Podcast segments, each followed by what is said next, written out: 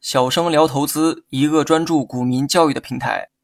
今天我们主要讲的内容是股市风险的度量。从风险的定义来看，证券投资风险是在证券投资过程中，投资者的收益和本金遭受损失的可能性。风险衡量就需要准确的计算投资者的收益和本金遭受损失的可能性大小。一般来讲，有三种方法可以衡量证券投资的风险。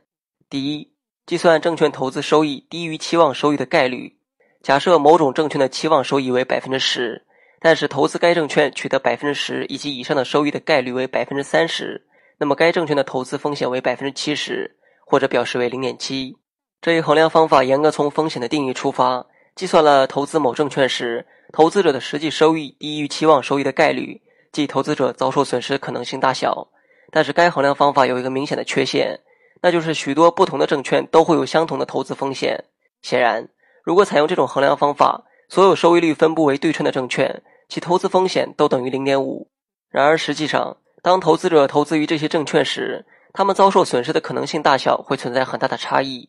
第二，计算证券投资出现负收益的概率。这一衡量方法是把投资者的损失仅仅看作本金的损失，投资风险就成为出现负收益的可能性。这一衡量方法也是极端模糊的。例如，一种投资证券出现小额亏损的概率为百分之五十，而另一种证券投资出现高额亏损的概率为百分之四十。那么，究竟哪一种投资的风险更大呢？采用该种衡量方法时，前一种投资的风险更高，但是在实际证券投资过程中，大多数投资者可能会认为后一种投资的风险更高。之所以会出现理论与实际的偏差，基本的原因就在于该衡量方法只注意了出现亏损的概率，而忽略了出现亏损的数量。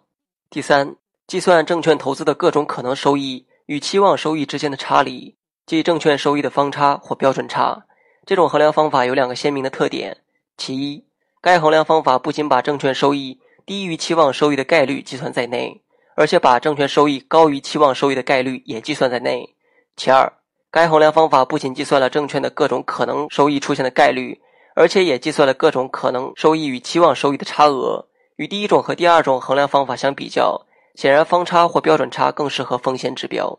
好了，本期节目就到这里，详细内容你也可以在节目下方查看文字稿件。